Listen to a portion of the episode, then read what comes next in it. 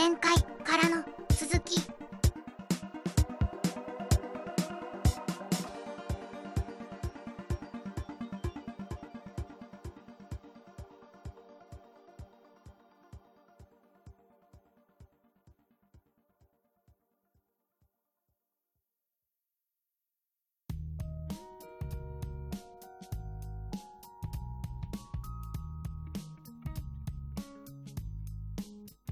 己のその個体個体は、えっ、と、うん。1個のた端末なのか、そのうん。生態生態情報処理はいはい。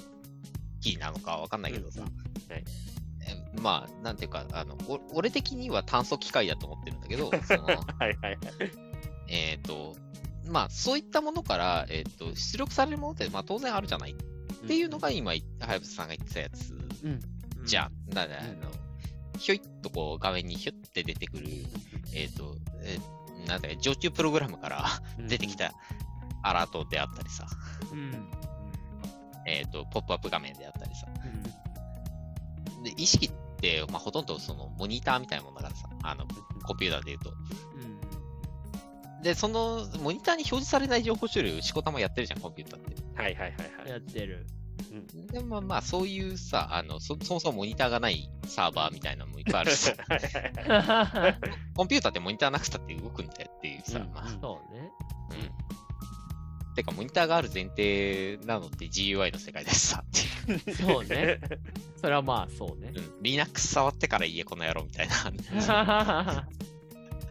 まあまあ、そういうさ、あの、まあ、Linux にもその空論であったりさ、その、えっと、もうちょっと深いところで言うと、あの、デーモンっていう、あの、常駐うん。でき,、うんできるプロセスもあったりしてう、んそれらが出力し続けることっていっぱいあるから、うんすっごく素朴にコンピューター的に考えた方が、もしかしたらしっくりくるかも。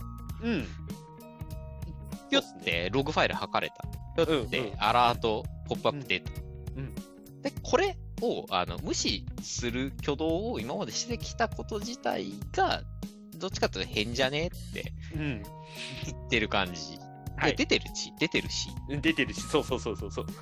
これなんで無視してたんっていうのは、あの、龍玄さん的な感覚なんじゃねそう、そうっすね。はい。それを多分仏教的に言うと執着であるとかみたいな話になんですよね。もちろん全てダメと言っているわけではないけれども。そうね。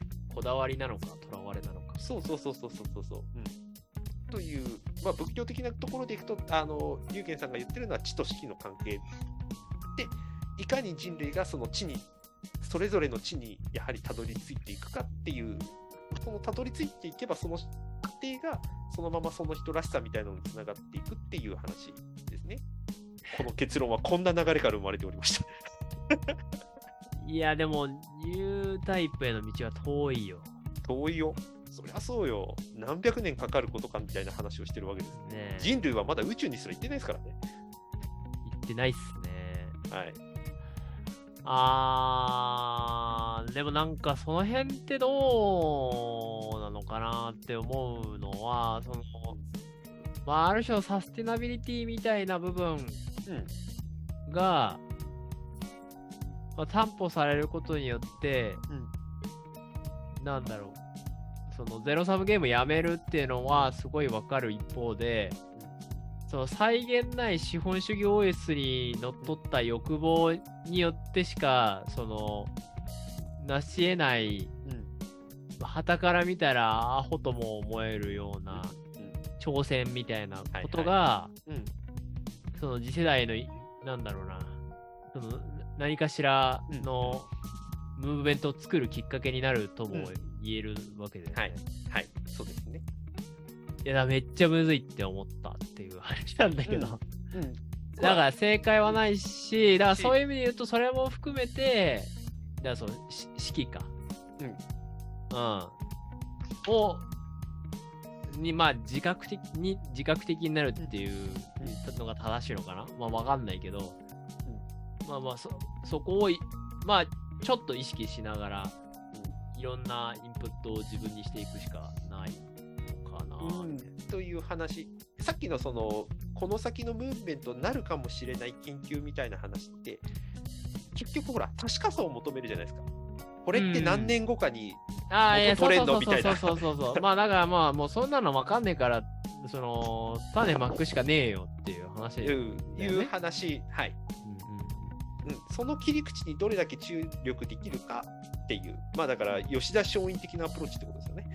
古典ラジオというところのね。うんはいはいはい。はいうんいやー、なんかまあそこはなんかだからあれだよね、その資本主義 OS に、えー資本主義 OS とはちょっと違うのか。まあでもその西洋の進歩主義的 OS、うん。近代的思想の斬視みたいなのが、その世界はコントローラブルだみたいなことを勘違いさせるから、うんやっぱりそういうこエビデンス主義的なう、ね。そうそうそう、お 置きに行きたくなっちゃうみたいな。そう、置きに行きたくなる。そう。んそれは確かさを確認するっていうのはさっき言ったその違いを自分の違いを認識するのと多分密接に結びついちゃってるっていう。うんう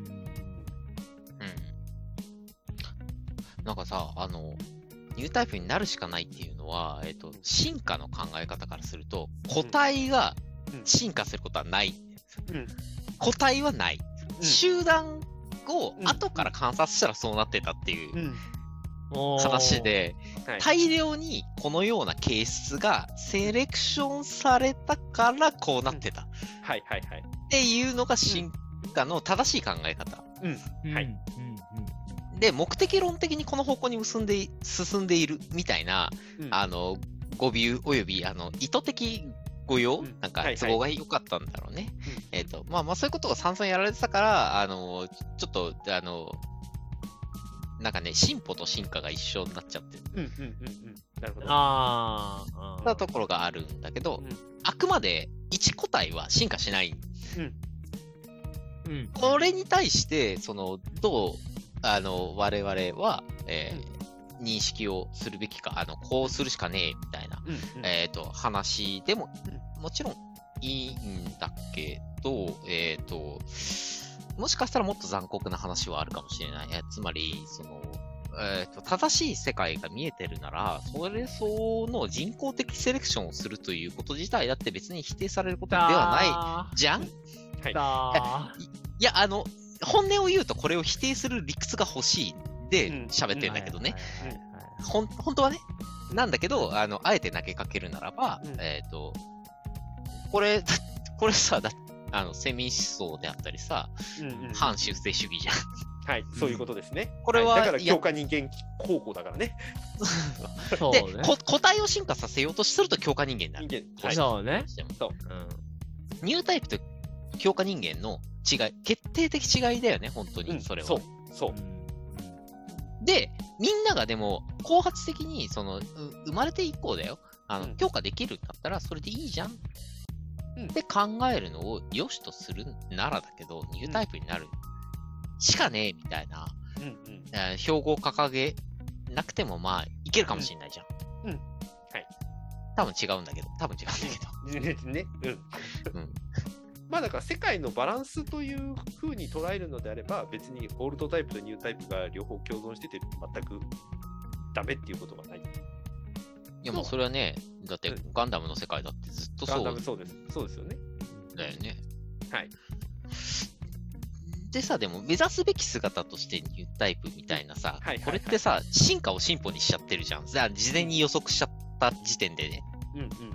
事前の予測を、えっ、と、はめて、こっち行くんだって言った時点で、目標の設定であり、えっ、と、進む方向の提示であり、うん。その方向に進むことを進歩というふうに言ってきたんだろう、19世紀以降。そう。で、人々を、えっ、と、そのようにしようとしたのが、世代を、あの、経ても、そう、世代を経ることによってだ、逆に。うん。えっ、と、そうしようとしてきたのが、うん優勢思想であり、さ、あの、反出世主義の、ある種の側面であったことも、否定はできないぐらいの話。うんあ絶対そうだって話っていうよりはね、はいはいはいはい。まあ、すごく嫌な話だよ。うん。まあでもね、ニュータイプが何なのかっていうのが結局、その人ごとに説明が変わってきたがゆえにスーパーロボット対戦ではただのスキルになっていって ガンダム X ではもはやただのエスパーになってってみたいになってるわけですから。そうね。まあ、ガンダム X 自体は、あの、やや余談を挟むと、うんと、アンダーザムーンライトという派生作品、漫画作品で、あの、ガンダム作品初のツンデレメガネっ子というヒロインを生んでいるので、やはりやっぱりこう、いや、そう、でも進化の世界ってそういう話なんだよっていう、そういう突然変異や、あの、多様性を包摂する環境であるからこそ生まれたことなんだよね。で、ツンデレメガネっ子ヒロインを生んだガンダム X を、あの、メタクソにしなかったから、あれができ、まあ、アンダーザムーンライトという作品ができはいはいはい。あの、まだ読んでなかったらぜひ読んで、あの、ツンデレメガネっ子である以上には特に意味はないんだけど。うん。はい。で、まあ、えっ、ー、と、ただのスキルである世界は、まあもちろん、あの、ただのスキルに見えてる。もしかしたら俺たち、俺たちだって今そうしてるかもしれないんだよ。そこらにさ、ニュータイプいるかもしれないんだよ。そう。あの、ね、だから仕事上さ、あの、接してる、うんうん。和慶州にニュータイプいたかもしんねえ。いやいや、もちろん。うん。ななんか妙になんかこいつは物分かりがいいな。ね。うへへみたいな。うん。だからさ、この、俺たちは俺たちなりの部をわきまえたオールドタイプとしてのその振る舞いをするんだったら、どういう心がけが必要なんだろうかねっていう、少しへりくだってもいいんだけどさ、うん、なんか、あそういうの紡いでもいいのかなって、えっと、俺は絶望を持って言ってるわけではなくて、あの、さっき言った前提として、遺伝的形質のセレクションでしか進化というのは生まれないからっていう前提に立てばだけど、俺たちより進化したものを想定するなら、うん、俺たちじゃないのは地名のことだからっていうぐらいの、あの、フラットな意味で、ね、まあそういう意味でオールドタイプと称されるんだったら、俺たちはどういう心がけを持っといたら、あの、いいのかなっていう、その、ガッツみたいな、こうするしかねえみたいな以外には、うんうん、あの、なんだろうかねっていうのは、あの、俺たちおっさんが、あの、ディスカッションして紡いでおくべきことかもしんねえ、うん、よ、うん、生きてる間に。う。ん、そうね。うん、な、でもなんかそこってでもさ、結局なん、なんていうの？そこまで俯瞰で見られなくねって気もしちゃうよね。どう、うん、いや、俯瞰で見られたらまあややりゃいいと思うけど、うん、なんか、その、ななんていうのかな。その有有意識的なその自分の主観からでしか世界を捉えられないってこともそうだし、うん、ともすると世界側の変化もあるわけじゃん。うんうんうん。はいはいはい。そうだね。世界側のアップデートも含めて自分の中で、そなんだろう、その、認識がアップデートし続けるかって言ったら、それって結構むずいかなとも思っていて、うん、要は自分たちがどう世界を認知してるかっていうのは、自分の過去の経験からの差分でしか認知し得ないから、うんうん、なんかドラスティックな変化が起こってる時に、なんか、適者生存できずみたいな可能性も全然ある。はいはい。あ、そう、だからさ、その時にさ、適者生存できなかったことを分かる。納得して死ねるじゃん。うん、うん。なんか、死んだ方も残った方も、ハッピーじゃね？あまあ、だからそれが、その解析できるんだったら、それそれでいいよね。だからそれは、あの、生き残ったおじいちゃんに頑張ってもらうそうそうそうそうそう。で、まあ、自分が生き残ったら、まあ、昔、わしらの時代はなっていう、あの長老、長老になるみたいな。うんうん、ああとはもう、まあ、さらにそのメタ的に言うなら、死んだ奴らのポジションがメタ的にわかるから、あ、あの、ただ死んだっていうよりは、引き出せる意味がもう一段、服用まあまあ、そうね。うん、そうね。そういうことね。生き残っちゃったらね。また、た例え多分、多分死ぬ側なんだけど。まあね。だだから、あ、任したぞって気持ちよく任したぞをするための、あの、心構えみたいになってもいいんだけど。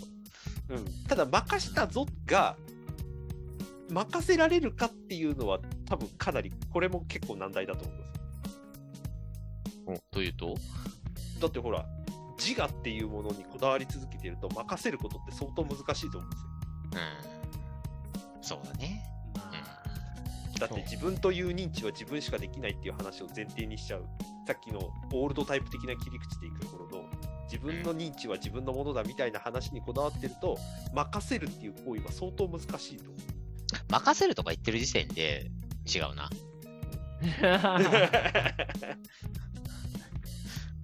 まあ、だから結果引き継ぎ、引き継いじゃうみたいな状況の。そうそう、結果、う何かが引き継がれてましたを僕らは生きてる時に実感できるかどうかすら怪しい。そうだよな。そうだよな。はいそうなんだよな。だから歴史を学ぶ意義ってそこっすよね。結果僕たちこれ受け取ってんじゃんっていうことを数百年からそうそ。見るっていううこうん、そうだよ。そう、そう思う。うん本当に。うんだからこれってまさに確からしさなんですよ。そう。はいうん歴史という事実からはそういう確かさみたいな事例は引き取れるけど僕らの時に同じことが発生するもしくは僕らがそういう心境になれる保証は少しもないけどそういうことがあるらしいぞっていうことまではとりあえず確かめられるいや、そこれめれのとこまで信じられるかっていうことですね。いや、だから結局、深井さんが言ってることってそういうことでしょ。そういうことです。あだから歴史から確からしさは、あの、拾えるけど、うんその歴史的情報から未来を予測することは絶対できないって言ってるのは、まあ、はい。そういうことだよね。そうです。確かさ、確かさは歴史のファクトとしては残っているけれども、この先の未来に対する確からしさみたいなものは、個人が実感するより方法がないっていう、ほぼ結論が出てきてるっていう感じです。だだから、まあ、それはあくまで深井さんの信じる世界に、深井さんが近づけるための努力をするわけで、ねそれはみんな一緒じゃんっていう話、そういうことです。はい。あのステージは違うけどねっていう話になっちゃってる。だから、おのおのがエネルギーが出るとこでややれよっていうのは、そうそうそうそうつまりそういうことです。そういうことです。。だから共通の確かさなんてもうねえって言ってるわけだから。うん、うんうんいや、これでも伝わってる古典ラジオリスナーにって感じだよね。いや、伝わいやでもそれぞれの確からしさとして受け取ってるあそれでいいのかじるしかないわけ。あまあまあまあ、そうそうね。だからそこはまあもうし信じるっていうかまあ、うーんと、俺はここに込めたかんなっていううん解釈はおお前たちにか任せるわっていそう逆にそういうぐらいぶん投げないと、これなんですって言った瞬間に、ああ、もそう、ね。れをしカウンターが打たれちゃうってことだよね。そう、カウンターも打たれるし、是非が取られちゃう、正正しいか間違ってるかって基準になっちゃうから、そういうことじゃないんだよっていうところに身を置かないといけないですよね。あとそう言ってることの主眼からするとなんだけど、これなんですぐ言うこと自体が自己矛盾なんだよ。うんはいはいはいはい。はいだってこれなんですはねえっつってんだから。そうね。そうそうそうそう。だからこれなんですはねえを、あの、うんとそうんあのうんうん。A は B であるうんみたいな言い方をせずに A は B であるがないんだったら、あの、C でも D でも E でもうん F でもないようなことを振る舞いでやるしかないっていう。そうですね、それそうね。そういうこでもだからそれもうあれじゃん、仏教の話じゃん。まあそうだね。うんそう何々ではないからしか規定されないわけだから、そうだよね。はい、そういうことですね。だから、それぞれが、それぞれが実感できる確かさをもう拾っていくしかないんですよ。うんうん。だから、それが解釈っていう話になっていくわけ。うんうん。であでさ、じゃあさ、あのあの、あまりパーソナリティを想定しないで喋ってきたけどさ、二人はさ、こう、はい。あの、最大公約数的な、あの、正解はないという前提で、うん。こうだよ。人類こうなれよ、みたいな、のあるの？人類こうなれよ。おー。今でも、あの、うん100代後でも、あの、時間軸の取り方何でもいいし、うん。俺がベットした未来、みたいな。あなんかあんの？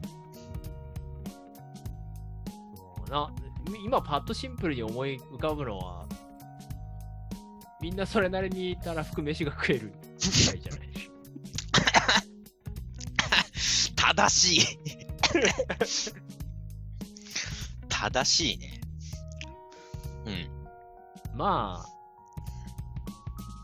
飯食ってよく寝られれば、うん割とみんな平和に なるんじゃないって気はするけどね。ああ、でも、そその言葉を生み出してる瞬間に今、社会はそういう状態になってんだろうなっていうのを聞いてて思ったよ。あの、寝ぼすけを名乗ってる身としてはね。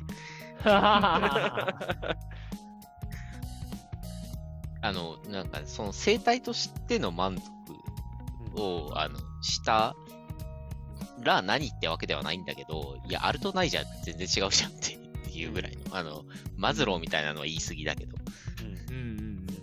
あるとないじゃ大違いじゃんっていうのは、まあまあそうだろうね。いやー、ま、マいジで一旦そこまで行こうぜみたいな感じいやマジでそうだと思うけどね。本うん。たたらふく飯食えて、まあ、なるべくならそのご飯が美味しいことだよね。当にうんあと寝るね。うん。うん。あの、満足に寝れなくなってるからね。うんうん。まあ、まあ、この辺が俺のハンドルネームに関係してるんだけど、なかなか、ま、あの、ちゃんと寝られないってやつ。うん寝られないし起きれないし。いや、なんかね、あの、なんか、オランウータンさんとかさ、あの、なんか、日本ザルさん、まあ、あんまりいないけども、日本ザルさんは。だから、なんか禁煙の種から見るとさ、はぁっていう悩みじゃん、そんな。あ、そうそう、そうだと思うよ。赤じゃん、お前って。ってやつじゃん、こんなん。そう、基本の木ですけど、みたいな。ね。うんえ、逆逆になんでそんなとこで詰まることができるのみたいなさ。うんうんでも、現実、俺そうなんですよねっていう実感があるので、そそうだなって思ったわ。なるほどね。マイチさんはなんかそのえ？ベッ、ベットした未来。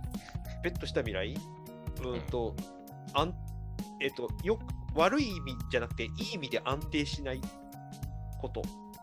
うん。定住しないこと。うん。うん。っていうのであってほしいなとは思っている。もう少し、あの、うん。なんか、面白げに話すと、面白げに話すと、うん。そうだな、もう私はどこにも縛られたくないとかって言ってるくせに、はい、はい。私がどうやって生きたらいいか教えてくれっていうこの矛盾と生涯振り回されてほしい。え？今とはあんま変わんなくない？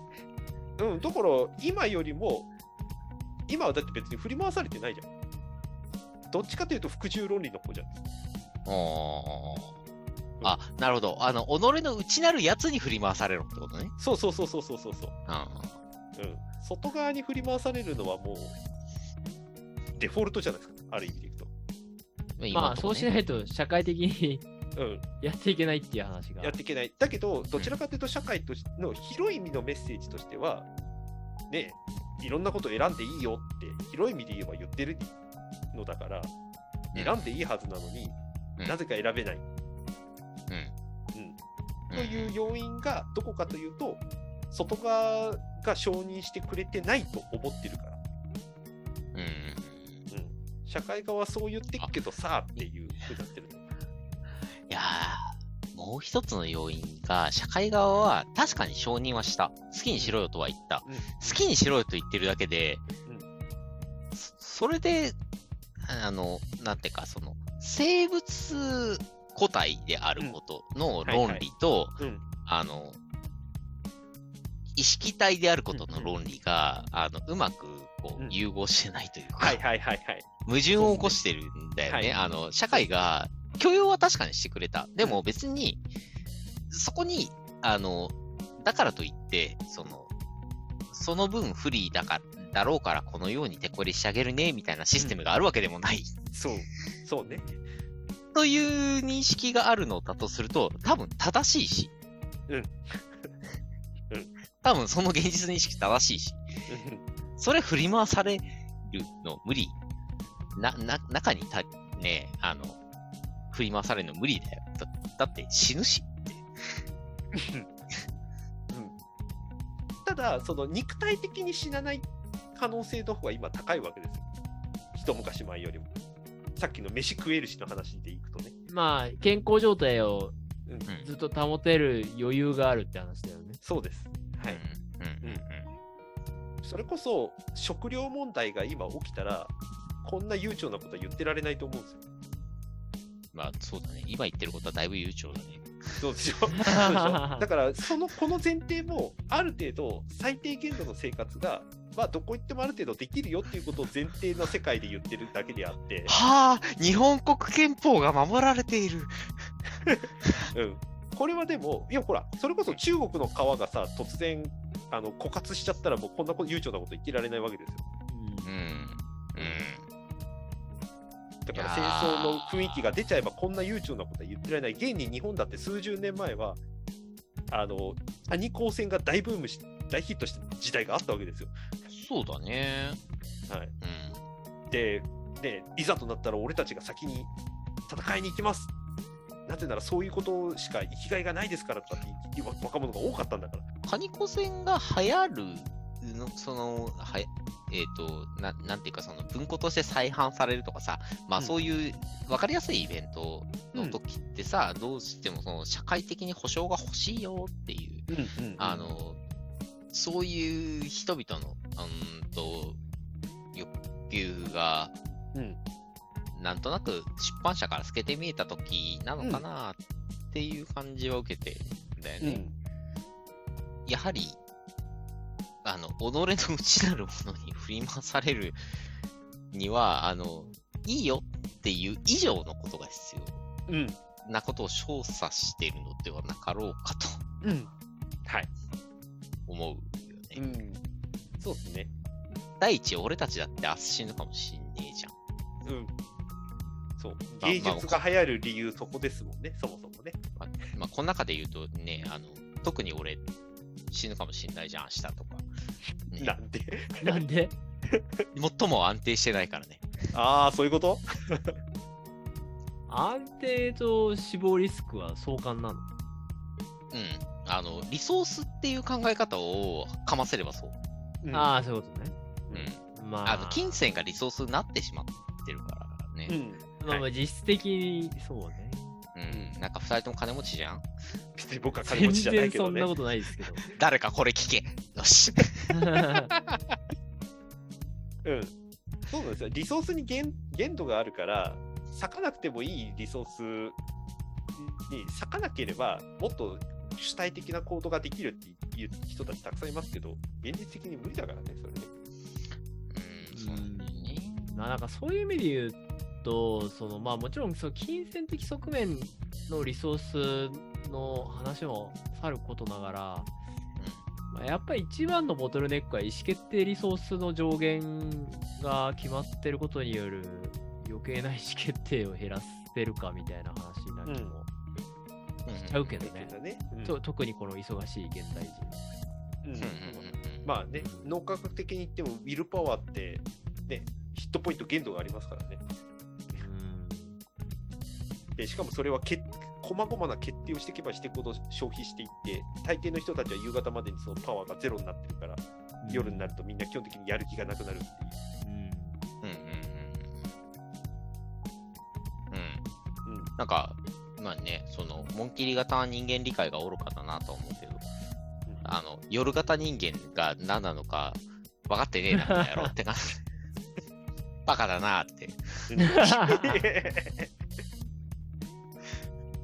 バカだな、日付変わったあたりが一番、おはようなんだけどなって。人類一括りにできないから。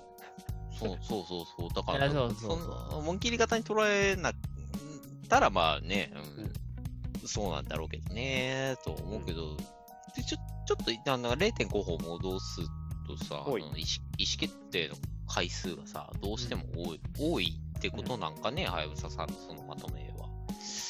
多いんじゃない？いや、そのほら、よくほら、よく言われるって言うとあれなんだ。まあ、その、王道ビジネス本として有名な7つの習慣とかではさ、う影響の輪と関心の輪みたいな話。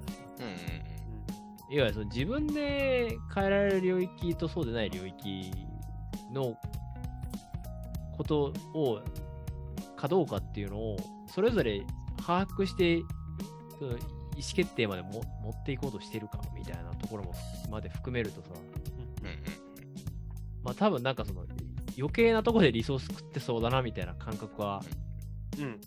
あるよあのねって気がするよね。関心の輪に入ることまで意思決定してるっていうことね。ああ、そうそうそうそう。だそれが、どっちか、どっちつかずになった状態のままで、なんか意思決定しなきゃいけないから、意思決定しなきゃいけないなと思いながら、なんかそこに無駄なリソース割いてる可能性とかは、まあ全然ある。うんうん。うんうんとかまあ、なんていうの、ほら。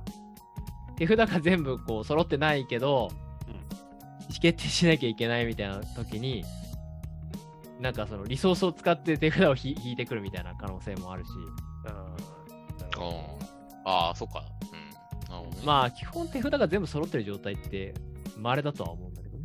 まあ、まれだね。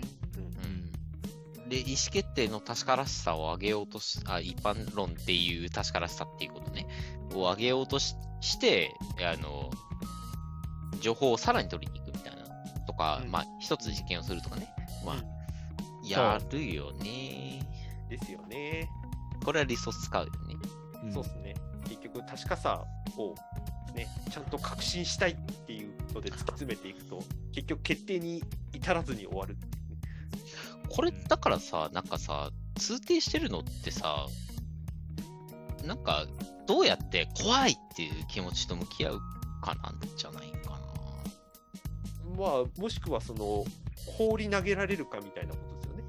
あー、うん、なるほど。えっ、と、だから自分でそのリスクを飲めるかどうかの判断をどうするかみたいな話？ももちろんその、うんそれも結果論と結果としてはそういうところももちろんあるんだけれどもと言いながら、ねこのように確立してるものなんてないって知りながらそれでもなるべくね確信したいものを求めるっていうこの思考とどう向き合っていくかっていうところはどこの線引きしていくかっていう話になりがちだとは思うんですよね。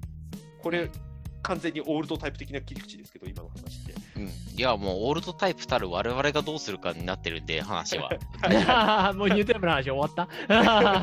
あ、いや、もう、ニュータイプの、あの、世界は、予見したから、もう、うん。あ、そうね。正しく俺たちが愚かに死ぬためにはどうしたらいいかっていう。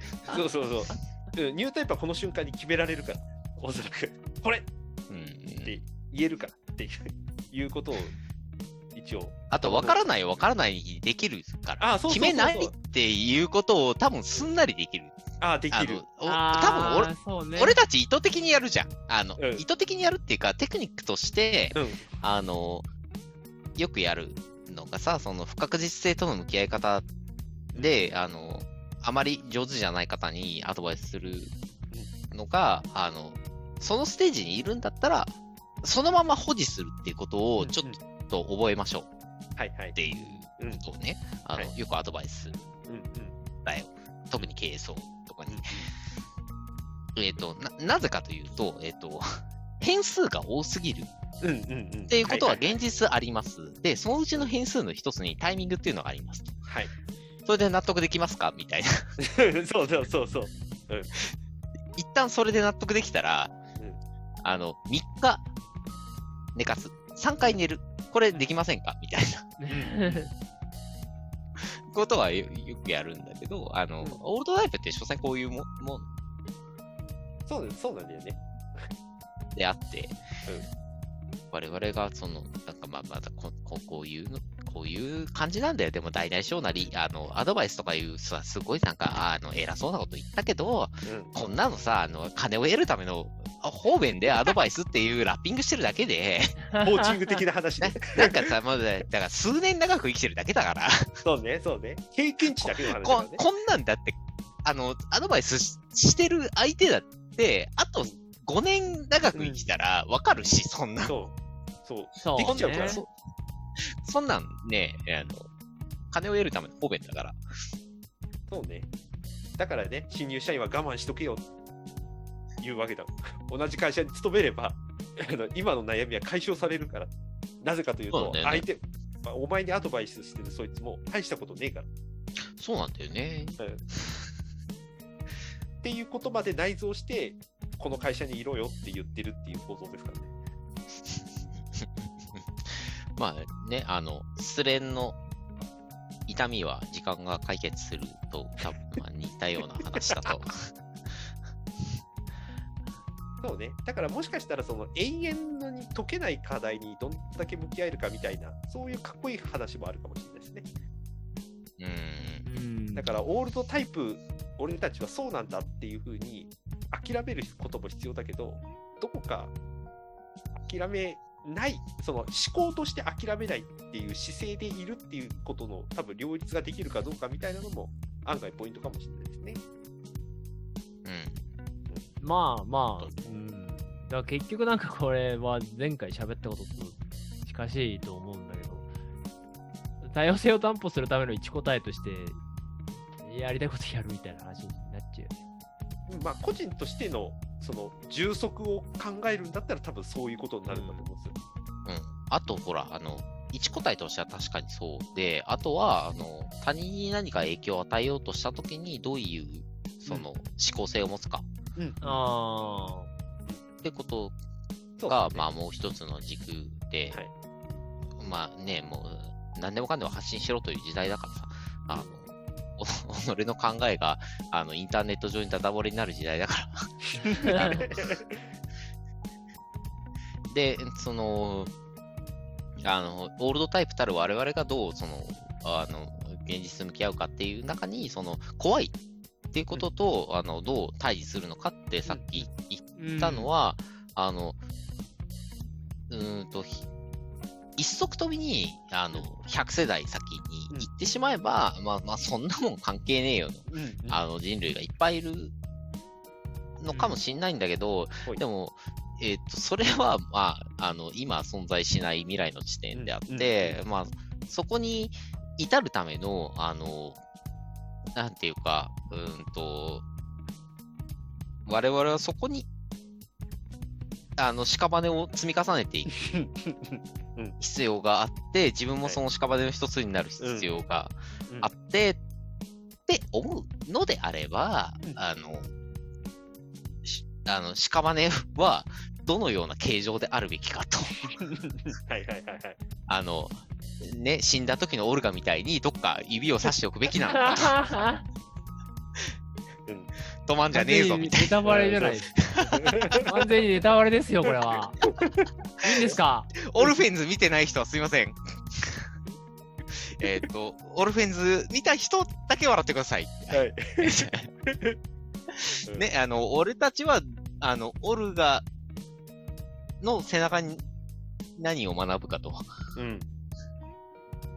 これはもう本筋がちょっとずれてたらごめんなんだけど、あの、日々思い悩むのは、あの、彼らにま、マジで何を示せるんだろうか。っ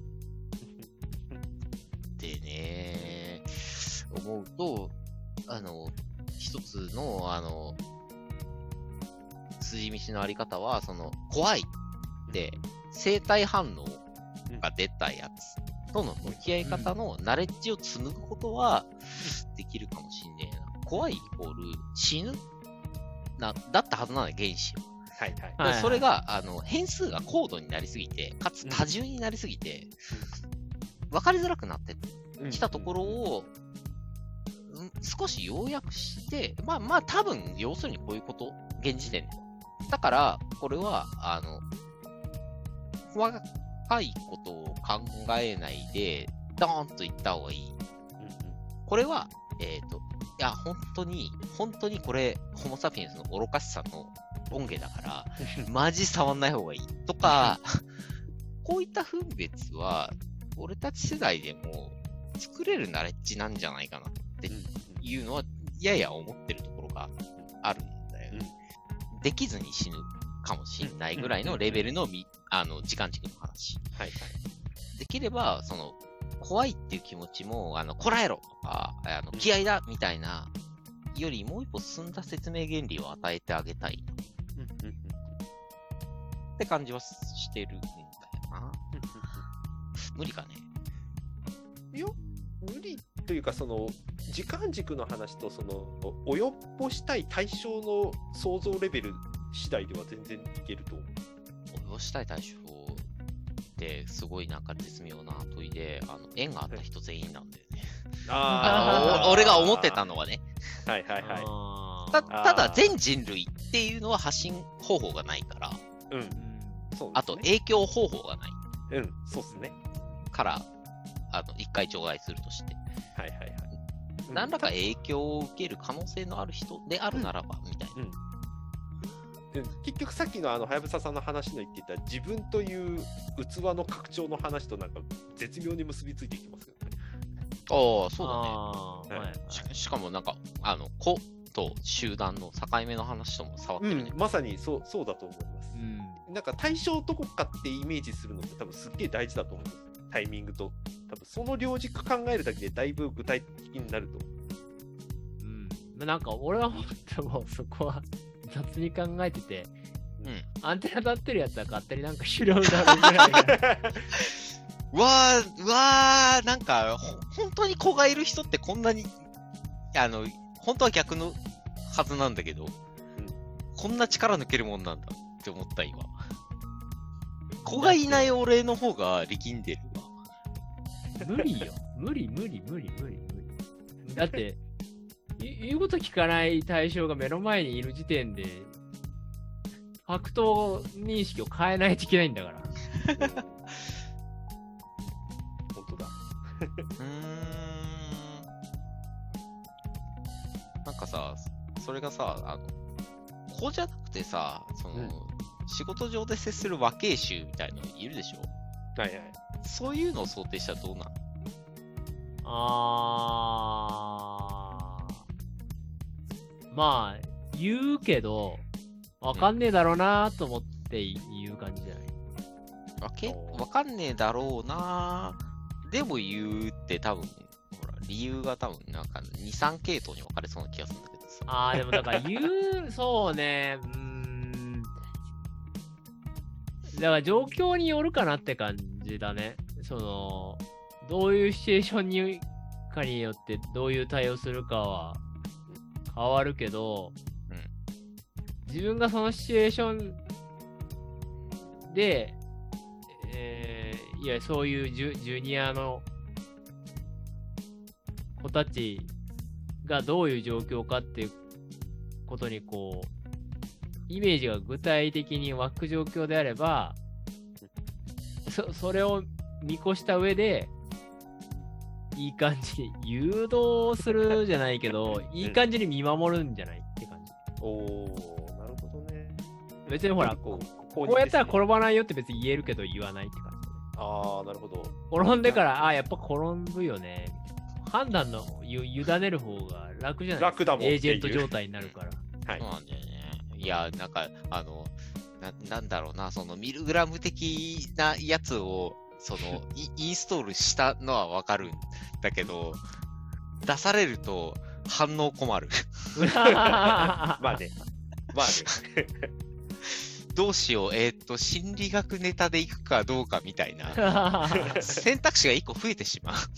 うん。だから結局そのリソースを割きたくないっていうところに行き着いちゃうんですよね、それって。それはあそうだよー。そうそう。だって人間は認知の節約家って言われてるから、うん。認知リソースを最小化するという人間モデルが今んとこ否定できてない否定できていない。ただ、ね。うんでも絶対の正解とかがないことが分かっちゃってきてるのに、型が欲しいって言っちゃってるっていうこの矛盾を説明できる人が会社にもいないっていうのが、おそらく今の。カオスな状況につながってるんだろうなとは思いますけどね。まあ、そりゃそうでしょ。あの、認知リソースを節約することと絶対的な正解がないこと自体は両立しうるからね。うん。うん我が家の家訓は自分の機嫌は自分で取るっていう。え、それは、あの、我が家の家訓っていうのは、はやぶささんが自分で持った初代のそれとも親から継承したもの？いや違う。うちの話です。私が世帯主としておおそういう風に決めたっていう話。おおあ、じゃあ、なになに奥さんもそういう？もうだもうそういう風に、まあそういう風にしましょうねっていう。あの、合意が得られてる合意形成を図って一応そういう風に、いや僕はもうこういう風に決お、すげえよろし。くお願いしますっていう話をして。お、すげえ。あの、だから、あの、言葉上は合意をしてるってことでしょ？それ。ノーって言われてなかっうね。たから。うんえーすげえ。で、でお、お子も？あの、な、まあ、わかるようにそういう説明をしてるってこと？わかるように、なるべくわかるように説明を試みてるってこと？そういう態度で接しているっていう感じで。そそういうことを言語で直接説明してもまだ理解できないから。うんうんうん。でもそんなこんなんで1時過ぎてますよ。あ、はいですな。うんはい。一旦だ僕のあの漏れ聞いた話から来たちょっと談義は一回ここら辺にしときますか。ちゃんと収録してないのだ。そんなの飾りです。偉い人にはそれがわからんのです。